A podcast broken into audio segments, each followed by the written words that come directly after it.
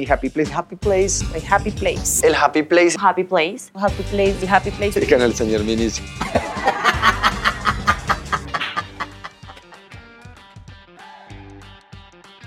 Señoras y señores, bienvenidos. ¿Cómo están? Los saludos. Soy Diego Sáenz y estamos en mi Happy Place de Miniso con una invitada de lujo. Ella es Kika Nieto.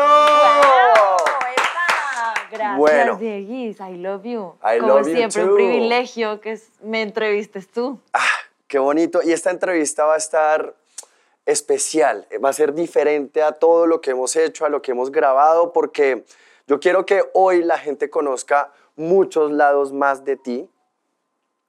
Quiero que hoy nos acerquemos mucho más también a las emociones, que yo sé que te encantan las Puedo con emociones. eso, puedo Puedes con con eso, eso. ¿cierto? Ujú.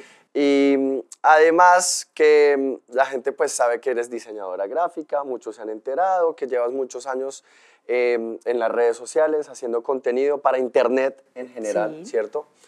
Eh, pero hoy quiero tocar fibras y sé que lo voy a lograr, sé que lo Oh vamos a lograr en este Mi Happy Place. Pero antes de entrar con eso, Ok. yo quiero, mi querida amiga Kika Nieto, presentarte un amigo. Yo no voy a estar solo hoy, Ok. Tú le dices pingüis a tus seguidores, ¿todavía lo haces? Claro. Bueno, pues te voy a presentar a este pingüi. Es el señor Miniso que está aquí Oh acompañándonos el día de hoy. Caballero, bienvenido, ¿cómo Hermoso. vamos? Amigo Diego, Kika, I love you. Bueno, I love bueno. you too. Bueno, no, pero confianzudín tampoco. Diego, No, no, un no. poco de envidia con Kika por cambiarse tan seguido el color de pelo. A mí me encantaría, pero no, no puedo.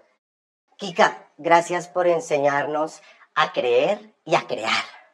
Qué linda frase. Uy, está inspirado. Me ¿Cómo- encanta. empezamos ¿Cómo ha cambiado? No era así antes. Mira lo que Ah, genera sí. también tu presencia, Kika. Qué lindo, me alegra. Bueno, señor Miniso, gracias también por acompañarme. Él es, él es un amigo también de hace rato.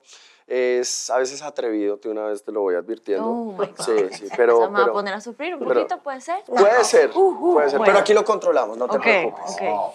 Kika, mm, yo quiero saber, después de tantos años de estar haciendo contenido para internet, ¿tú sientes que, por ejemplo, en este momento estás en un lugar feliz, en un happy place, después de tantos años de estar en internet?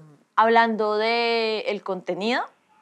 Sí, o sea, te sientes en un lugar donde estás cómoda, tranquila, en un No, happy place. eh, ¿No? no, ¿Por qué no? No, sí me siento feliz en, en el tema de contenido. Estoy en un lugar en donde soy consciente que me ha costado mucho trabajo llegar acá, porque en un principio yo fluía, iba haciendo lo que yo quería, luego me di duro contra el mundo y dije, no puedo hacer lo que yo quiero, tengo que filtrar y mermarle y minimizar algunas cosas. Luego me di cuenta que había mi- minimizado mucho y que ya yo no estaba amando mi trabajo en lo absoluto y tuve que echar para atrás. Y en ese orden de ideas, hoy logro decir que ya vo- volví a amar lo que hago. Entonces, si hablamos de contenido, Sí. estoy en mi lugar feliz. ¿Qué te hizo no amar ese lugar que se volvió infeliz en algún momento? Eh, siento que generé como una cajita de cristal en donde me sentía segura, donde dije, puedo hablar de esto hasta aquí, puedo hablar de esto hasta aquí, de esto hasta aquí y de esto hasta aquí. Si ah, quiero decir otra cosa que esté fuera, me callo, no la digo. La puedo compartir con mi esposo, con mis amigos, pero en las redes sociales no. Lo que me ha compartido a mí Kika. y es verdad. Pero porque Kika, eh, aunque muchos no lo crean, es muy deep. Tú eres muy profunda y te encanta sentarte a hablar eh, de temas que, que van más allá. De hecho, alguna vez lo cuento muy rápido, en un paseo había unos extranjeros, un paseo de trabajo en el que estábamos, y uno de ellos estaba absolutamente sorprendido de, hoy esta gente se sienta a hablar de, de casi que de filosofía, de la vida, de la muerte, de- Amo. ¿cierto? Esos son mis momentos favoritos en la vida. Sí, el que no es tan profundo es este man. O sea, ¿No? Nada, personaje. Me la paso volando. Ah. Bueno, eh, entonces se volvió infeliz. Qué mal, ¿no? Porque al final era, era tu trabajo. Sí, y me di cuenta en un viaje que hice, estaba en Europa y en Europa tú te mueves mucho en trenes Ujú. y entre trenes estaba escuchando eh, como un podcast o algo en donde estaban hablando de la gente que amaba su trabajo y cómo, cómo llegar a amar su trabajo y yo me di cuenta que en algún punto de mi vida yo dejé de amar mi trabajo. Fue un shock. Yo me acuerdo de estar en el tren y empezar así a, Dios mío, odio mi trabajo. tengo que hacer algo ya, no quiero seguir por ¿Qué- el mismo. ¿Qué plan B pensaste? Plan B, yo siempre he tenido muchos planes, B, C, D, F, G, H, I, J, K, L, M, N, P, Q. Pero creo que el que seguía es la música. Y el que seguía era hacer empaques. Me gustaba hacer empaques en la ¿Hacer universidad. empaques? sí. No rodeada de paquetes, No, sino en- hacer empaques. Cajas, me encantaban, cajas raras. Claro, usted es un paquete, por ejemplo. A veces, no mentira, señor ministro, lo queremos, lo queremos. Pero así, empaques de papas, de... de- Empaques, empaques raros, como que si tú quieres regalar algo, Ah, puedas empa- conseguir una caja rara. Ok, está es que me estaba imaginando como los... Empaque, Sí, un- como como la cajita en la que vienen las papas fritas cuando uno compra hamburguesa. Sí, pero pues que sea pues de una diseñadora Ya. gráfica, o sea, como que sea Claro, una raro. vaina así, Ajá. cool. Eh, ¿Lloraste en ese momento? En el tren. ¿En el tren? En el tren cuando me di cuenta que yo no, ya no hacía parte de ese 13% de la población que ama lo que hace, que hacía parte del otro. Su madre empezó a llorar. Sí. ¿Qué pasa, Tranqui. búrlate. Señor ministro, tranqui. ¿Qué pasó? Kika, por favor, ayúdame a ¿Qué consolar. está pasando? ¿Está mal? ¿Qué, qué- qué sientes? ¿Qué me le Continúa. pasa? Me duele porque tú tienes la responsabilidad de mostrar alegría y cuando cuesta hacerlo, lo tienes que seguir haciendo y me identifiqué. Te voy a decir que no estoy de acuerdo con lo que estás diciendo. Uh, Me encanta. empezamos. Yo no tengo la responsabilidad de mostrar alegría, yo tengo la responsabilidad de mostrar lo que yo soy, aun cuando no esté alegre. Uy, me, Me encantaría que la gente también tenga la transparencia de ver que pues, uno no está alegre todo el tiempo. Claro, y que no hay una y mi responsabilidad es ser honesta. ¿Y tú, ¿Y tú sientes que eres 100% honesta No. en las redes? ¿No? No. ¿Qué te yo falta soy, para ser honesta? Mira, yo, te- yo digo esto, yo soy, mi nombre es Erika Nieto, Sí, mi nombre es Erika Nieto, pero en redes sociales me llamo Kika Nieto. sí. No es que seamos dos personas diferentes o que Kika sea un personaje, no. Pero yo por un tema de salud mental decidí no compartir el 100% de Erika Nieto. Probablemente tú conoces a Erika Nieto, Ujú. pero las redes sociales conocen a Kika, que es un porcentaje, probablemente, no sé, el 60% de Erika Nieto. Ok. Entonces, que tú me digas, eres 100% honesta, no es que diga mentiras, pero falta un porcentaje que la gente no conoce de mí y que probablemente nunca lo conozca porque por un tema de salud mental mía, prefiero no compartir todo con Claro. todo el mundo. No, y está bien, validísimo. De pronto ese otro porcentaje que la gente no ha conocido, conocido de Erika, no de. Kika, sino de Erika, eh, ha sido el porcentaje que quizás a veces también por ignorancia la gente entra y juzga, entiende de pronto Sí. también mal las cosas. Sí, Eh, Es que eso. Claro, que todos de pronto también los que creamos contenido y nos dedicamos de alguna manera a, a este trabajo delante de una cámara, eh, nos hemos también sentido atacados y ha sido duro y ha tocado salir y hablar, aclarar, pedir perdón, ¿no? Todo ese tipo de cosas. Quizás entonces ese porcentaje que la gente no ha conocido de Erika es lo que ha hecho que algunas veces haya obstáculos, haya problemas, haya malos entendidos y haya gente que ataque, ¿no? 100%. Creo que mm, es saludable haber tomado esa decisión. De pronto, de frente o de cara a la gente que nos esté viendo y escuchando, o sea, como, ay, no, pues, la que se reserva las cosas, o pues la que es hipócrita. No, en lo absoluto. Es un tema de conocer y saber que no todo el mundo entiende las cosas de la misma manera. Claro. Y que en función de eso, pues uno tiene que saber cómo decir las cosas, saber qué compartir y qué no compartir, cuándo es el momento de hacerlo y cuándo no. Amigo Diego, Señor. pero en algo que eh, Kika es 100% verídica es en su fe. Y eso me gusta. That's true. Kika, Dímelo. ¿cómo renovar la fe en momentos donde se tiene Oh. poca fe y la gente incluso Vamos a veces evangelizar. critica la fe? ¡Ah, ¡Qué ternura! ¿Cómo re- ¿Cuál es la pregunta? ¿Cómo renovar la fe? ¿Cómo renovar la fe en momentos donde pues, se tiene poca fe? Mira, dice la Biblia, la fe viene por el oír, el oír la palabra del Señor, mi amor. Eh, es un tema de eso, de estar conectado a lo que realmente te está nutriendo. Y si este te va la fe, pues conéctate con lo que te nutre. Baja el volumen a, a lo que te esté estorbando y sube el volumen a lo que necesitas escuchar. En algún punto de mi vida yo llegué a hacer eso de manera radical porque le estaba subiendo mucho el volumen a las redes sociales, a los comentarios de las personas. Estaba no solamente leyendo, sino realmente escuchando y, y como que alimentándome de eso que decían de mí. Y eso me, me bajoneó mucho y me empezó a lastimar mucho. Y tomé la decisión de bajar el volumen a las redes sociales. Me fui de redes sociales nueve meses y subirle el volumen a Dios, que es la persona o el ser que realmente sabe quién soy yo. Diego no se va ni dos minutos de las redes. Oiga, Diego. No, yo intento desconectarme a veces también, ¿sabes? Y le subo el volumen a Dios también. Es sano. Claro.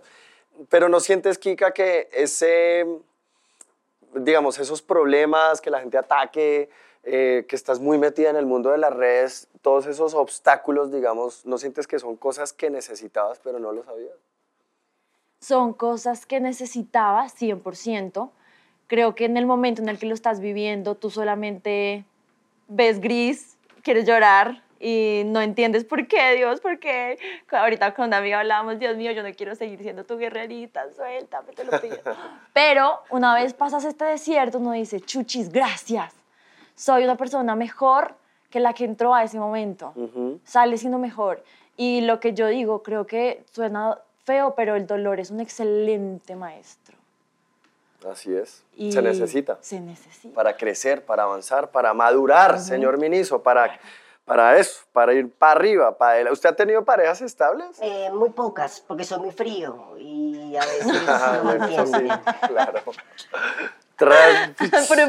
Y sí, pero bueno, vea, aprenda. Además que si hay una mujer que nos puede enseñar a tener una pareja estable y, oigan, Un happy place, un precisamente. happy place, Un happy Santiago. ¿Tú sientes que. Santiago es un happy place tuyo? claro, 100%. Estabilidad, 100%. ¿Cuánto llevan?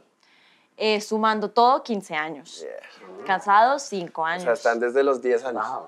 Ah, más sí, o menos. Como 15 años, teníamos 15 años. ¿Y él entiende ese hermoso desastre de lo que es tu cabeza? Yo creo que se esfuerza a diario por entenderlo porque ni yo la logro entenderlo Bueno, completamente. sacaste un podcast para Saqué entender un también. podcast que claro. se llama El hermoso desastre en mi cabeza porque sé que tengo un reguero de ideas importantes en mi, en mi cabeza y que si yo no les las organizo y las pongo una detrás de otra y las conecto de alguna manera, me enloquezco. Entonces, generé ese podcast y Santiago sabe que yo soy una persona que todo el tiempo está pensando muchas cosas y él la pilotea conmigo. la Me he dado cuenta, es que de verdad hemos compartido avión, taxi, aeropuerto, hotel, eh, trabajo, muchas cosas y no- no, es que no pelean. ¿Cómo hacen? No, Santi y yo no peleamos No nunca. pelean. Es verdad. Pues es real. es real. Pues peleamos en los primeros cuatro años de la ¿Ustedes relación. le creen? ¿Está ¿No? difícil? Sí, no Dicen que no. No ¿Qué, qué, qué va a decir, señor? A ver, ¿qué, ¿Qué? va a decir? ¿Qué pasó? con, eh, con Kika siempre tendremos un happy place. I love it. Oh, ¿Le está cayendo? ya ya tiene a Santiago. Hablando de relaciones estables, me están Ojo, cayendo. pilas, cuidado. Bueno, ¿y quién entiende más el hermoso desastre de la cabeza del otro? ¿Él a ti o tú a él? Yo creo que mm, yo a él. Mm. Yo creo que yo a él. Lo que pasa es que yo siento que yo conozco a Santiago más de lo que él mismo se conoce. Es impresionante cómo, cómo le, le sé leer su lenguaje corporal, sus expresiones. Yo detecto que él está incómodo antes de que él mismo se dé cuenta que él está incómodo. Entonces yo creo que para mí es muy fácil leerlo a él. Y a él le cuesta un poquito más leerme a mí. Un poquito más. Pero igual me lee y lo hace súper bien. Hoy en día, antes no.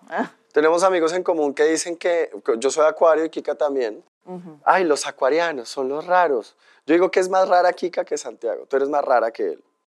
Yo soy más rara, define rara. Define rara. Difícil de leer, de interpretar. ¿Sientes que yo soy difícil de leer? A veces puede ser. Pero yo, yo, pero yo lo hago.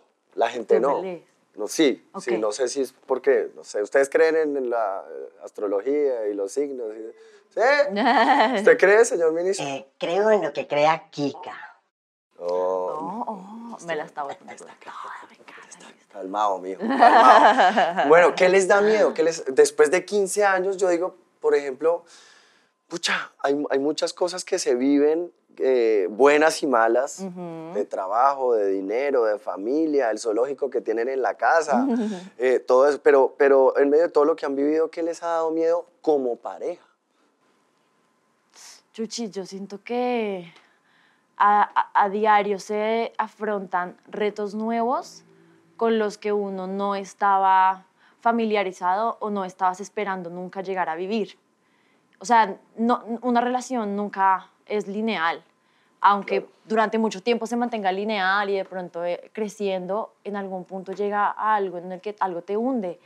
Y digamos, en este momento de nuestras vidas estamos pasando por un momento difícil, porque como cuando ahorita que me preguntabas que si estaba en mi lugar feliz, yo decía, a nivel de contenido sí, pero en otros no estoy tan feliz, porque recientemente nos han bombardeado por diferentes francos y no sé, la parte económica, la parte de la salud, la parte emocional, muchas cosas están pasando en nuestras vidas. Los impuestos. Sí, los impuestos. y esas cosas pues obviamente nos sumen, nos, nos sumergen en un huequito y en este momento estamos conscientes de que estamos en un huequito y pues mirando para arriba y haciendo lo que haya que hacer para salir del huequito. ¿Qué están haciendo para salir de ese huequito? Em, pues es que, como te digo, son diferentes em, como ecosistemas los que están, se están viendo afectados. Entonces, digamos, a nivel económico, pues estamos tratando de buscar nuevos ingresos, de poner los huevitos no solamente en, esta canastita, sino en otra y en otra y en otra. Entonces nos estamos volcando al tema de la música. Ya tenemos dos canciones a las que les, o sea, les doy todo. O sea, digo, son dos palos impresionantes, van a hacer un hit, quiero que salgan mañana mismo. Eh, voy a estar sacando cursos para contar cosas que yo he aprendido en mi vida. Eh, tengo ahorita también el tema del de 621, que es una marca que amo con mi alma porque es de cuidado para el cabello y va a ser ya mía. Entonces, ahí o sea, estamos actuando. Digo yo que en vez de preocuparse, ocuparse. ¿Qué hay que hacer? Manos a la obra, movámonos. No nos quedemos quietos, estresados. Empecemos a actuar. Y ahí estamos. Lo digo desde la envidia. Cambias muy seguido de color de pelo. Mm, cada vez que cambias de color empiezas una nueva historia, un discurso, dejas algo atrás. ¿Por qué es? Mm, yo siento que mi personalidad eh, se vio muy afectada por la carrera que yo estudié. Yo soy diseñadora gráfica de profesión. Eh, exploraron mucho mi, mi músculo de la creatividad y, de la, y del arte y de la expresión por medio de, de los colores, de la personalidad, no solamente del pelo, sino de los outfits, de mi gestión, etc. El caso es que siento que todo esto que yo he vivido me ha llevado a marcar de alguna manera físicamente lo que pasa internamente. Entonces, sí, cada tanto, cuando siento que he aprendido algo nuevo, algún mindset me ha renovado mi vida, quiero hacer algo diferente, también a veces trato de que eso se refleje por medio de mi físico. ¿Un ciclo nuevo? Un ciclo nuevo. Hace una semana tenía el pelo fucsia. Literal, ¿no? Fui testigo. Kika, yo no sé, yo por qué siento que, que te estás cansando de las redes sociales. ¿Sientes? Sí. No, mira que no es que esté cansada. Como, como que necesitas como, ah, como, no quiero, como, no, sé, es como lo que percibo como amigo. Nos podrías pasar tus seguidores. Ah, eso sí, sería increíble, a, como el millón de seguidores. no, pero no es así, un poco. Mira, yo he estado en ese punto, sí. Si tú me hubieses preguntado eso tal vez hace unos año y medio, te habría dicho 100%. Diego, ayúdame, búscame trabajo. te habría dicho sí. En este momento siento que no es un tema que esté cansada de las redes sociales, siento que ya no le quiero dedicar mi 100% a las redes sociales. Claro es más por ahí, porque antes solamente vivía, comía y respiraba para mis redes sociales. Y hoy en día quiero probar cosas nuevas, pero no porque esté cansada, sino porque pues llevo 10 años en esto, lo amo con mi alma, pero quiero ser empresaria. Quiero probar otras cosas, quiero unos retos distintos. Me encanta, genial. Y, y, sé que lo vas a hacer. Amén. Sé que lo vas a hacer. Si no hubiera data, si no hubiera números, cuántas veces se guardó, se compartió, los views, está ¿qué contenido harías tú? O, qué contenido harían con Santiago como pareja? En realidad. Oh, bueno, creo que si no hubiera data, ni siquiera retroalimentación, si no hubiera que leer comentarios. Ah, estadísticas. ¡Uy! ¡Cómo esa pregunta! Sería increíble, ¿no? Sí. Baby, yo siento que sería mucho contenido de opinión. Que normalmente en mi caso son opiniones impopulares. pero de opinión y de espacios de opinión para opiniones diferentes, de debates saludables, de debates en donde se genere em, como el discurso de aprender a conversar aunque no te guste la conversación, aprender a hablar aunque no estés de acuerdo con lo que estás escuchando. Como e, esta, esta, esta sensación de debatir sin, aire, sin airearte, sin enojarte, botar la silla y salir corriendo, sino como generar esos espacios para que la gente aprenda a hablar Aunque sea feo lo que estás escuchando, aunque te moleste, aunque piense completamente diferente a ti, me encantaría generar esos espacios. ¿Qué elementos debe tener un happy place? Tu happy place. Sí o sí tiene que ser un espacio seguro en donde yo pueda ser Bogotá yo, no. Ah, perdón. en donde yo pueda ser yo, en donde no me sienta juzgada, o bueno, por lo menos condenada. Creo que tengo mis issues con la palabra juzgada. Que no me sienta condenada. Que no. Esa es más, suena más, ¿no? Tiene Claro. como más carga Claro. emocional. Lo que más pasa es que yo siento que, que la palabra juzgar está súper satanizada y no me parece tan, tan mala. Creo que nosotros tenemos que juzgar en la vida. Tenemos que tener el carácter para saber cuándo algo es correcto y cuándo algo es incorrecto. Ok. Eso es emitir un juicio. Ya es diferente cuando tú emites una condena. Es pensar que el otro tiene que hacer y, y- y actuar como tú estás diciendo. Ahí tenemos un conflicto. Pero bueno, un lugar seguro sí o sí tendría que ser un lugar en donde no me sienta condenada por ser yo. Que me sienta escuchada, que me sienta valorada, que me sienta relevante, que me sienta mm, que aporto, que tengo un propósito y que estoy siendo coherente con ese propósito. Ese sería mi lugar feliz. Ya que mi querido señor Miniso pone el tema, yo quiero que hagamos un ejercicio. Me gusta. A ver. Quiero que todos los que están también detrás de cámaras, los que están viendo, Sí. tú, Kika, y usted, señor, Acá estoy. quiero que cierren los ojos Wow. un segundo. Cierren los ojos. Cierren los ojos. Y piensen en ese happy place. ¿Cuál es su happy place? ¿A dónde los lleva la imaginación, la mente? ¿Cuál es ese lugar feliz? En donde están todas esas virtudes que acaba de decir Kika. Comodidad, tranquilidad, pueden ser ustedes. Eh, un happy place puede ser imaginario. Un happy place puede ser un lugar en donde ya estuvimos. Un happy place puede ser de ayer, de la infancia, del colegio, de la universidad, en fin. ¿Cuál es ese happy place tuyo, Kika? es en una red, ¿sabes? Estas redes en donde te puedes acostar. Como las que hay como en los glampings. Glampings, que hay ahorita, ajá. sí, que- Es en una red. Sí, Pongo como un edredón para que no me talle en la piel. Sí. Es en esa red, me acuesto y a ver una- un cielo bien estrellado. Como ya saben, yo soy bastante espiritual, amo con locura el tema de Dios y verlo reflejada en verlo reflejado en la obra de la naturaleza para mí me llena, me carga impresionantemente. Entonces ver las- el cielo, ver las estrellas para mí sí o sí es un lugar y un momento muy especial. ¿Por qué ese lugar? ¿Cada cuánto vas a él? Mira que cada cuánto sería rajarme porque no lo hago seguido. Pero la última vez que lo hice fue hace muy poquito. Yo nunca en mi vida había tenido el, ni siquiera la intención de viajar sola. Nunca. Siempre, pues yo toda mi vida he estado con Santiago desde los 14 años, 15 años, toda la vida. ¿Yo por qué voy a viajar sola? O viajaba con mis papás, o viajaba con mi novio, o pues ahora es mi esposo. No nos dio la oportunidad. Entonces entendí hace un tiempo, hablando con algunos amigos que pues sí han tenido la oportunidad de estar solos, que viajar solo es un espacio como de introspección muy importante. Y yo soy muy mu- buena amiga de la soledad, a mí no me da nostalgia ni me deprime, al contrario, me pone muy creativa y me inspira. Entonces yo dije, ala, pues yo quiero vivir eso. Y uno de los propósitos de 31 de diciembre de este año que acaba de pasar, eh, pues fue como este año eh, que viene quiero hacer dos viajes sola. Y, e hice el primer viaje sola hace como un mes. Y en ese viaje tuve esta sensación de acostarme en una red, ver las nubes, la naturaleza, el cielo, las estrellas. Y dije, esto no tiene comparación. O sea, Chévere, me encanta. No me, lo, no me lo esperaba, me imaginaba algo un poco más, no sé, como, como un cuento de hadas, ¿sabes? Como más eh, imaginario, Ok. no tan real. Tan... ¿Cuál es el suyo, señor Miniso? El Polo Norte hace 20 años, porque hoy se está descongelando minuto Sí, a minuto. es verdad. Y, per- pero, bueno, eh, es un gran happy place. El mejor. Sí, ¿yo tú has ido o no? No. Yo tampoco. Ustedes Los invito. Díganos. Eh, ¿Por qué ese lugar? ¿Por qué ese es su happy place, señor? Eh, porque siempre estuvimos en familia y siempre estuvimos los que teníamos que estar. Y Kika decía, me gustan los lugares seguros. Y hoy nuestro ambiente a veces está muy inseguro por tanta gente que viene a visitarnos. Así que Sí. siempre en familia es el mejor happy place para nosotros. Me encanta ese happy place, está muy Wow. bueno. Está hermoso, es verdad. A ti te encanta aconsejar a la gente. Ujú.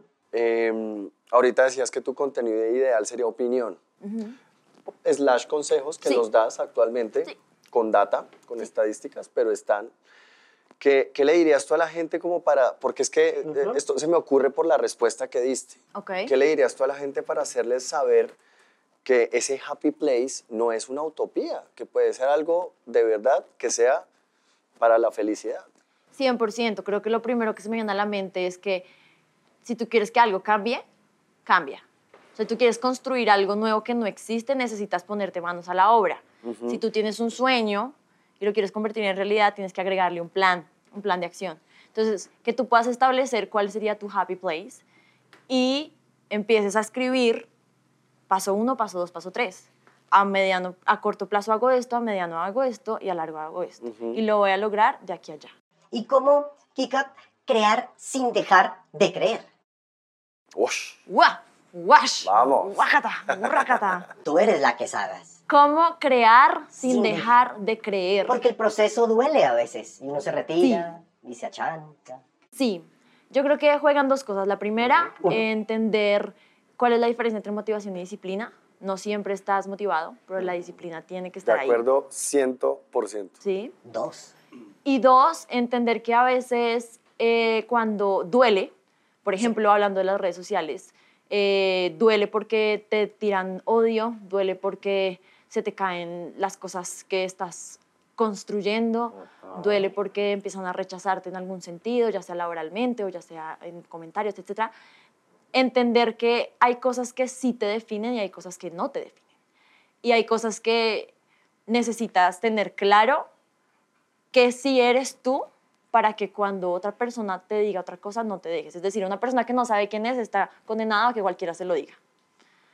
Y eso pasa mucho en las redes sociales. Si uno no tiene claro quién es uno, qué hace, qué quiere, para dónde va, cualquier pato llega, te lo dice y tú te lo crees. Y eso hace que te duela mucho más. Perfecto. Entonces, tenerlo claro ayuda mucho. ¿Qué te aleja a ti de ese happy place? De todo lo que haces.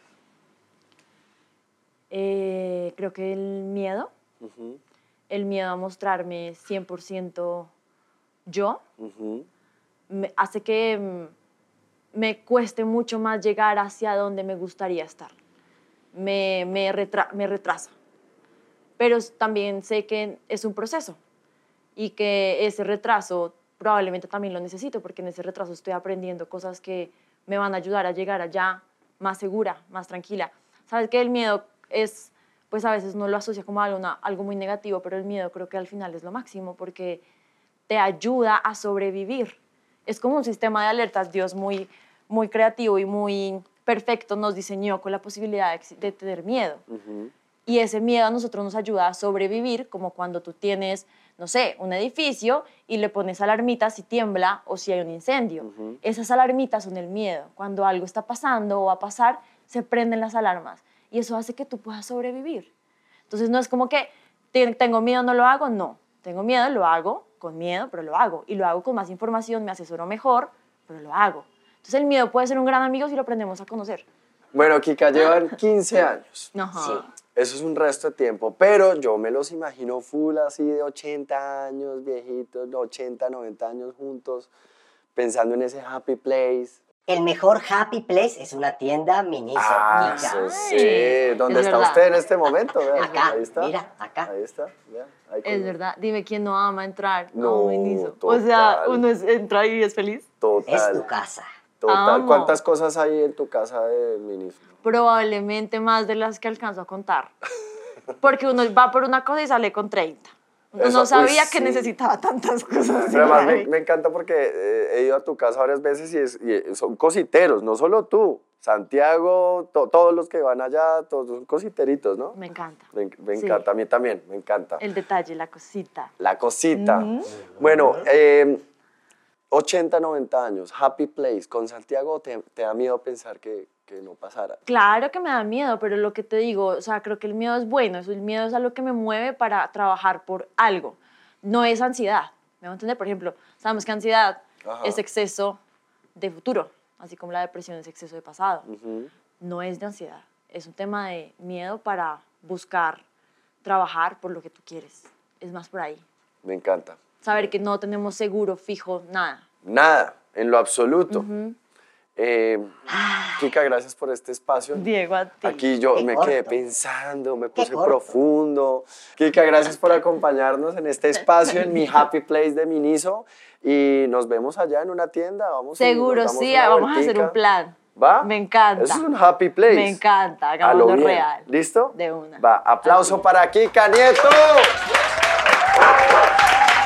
¡Vamos! Hasta el perro se alegra. Literal.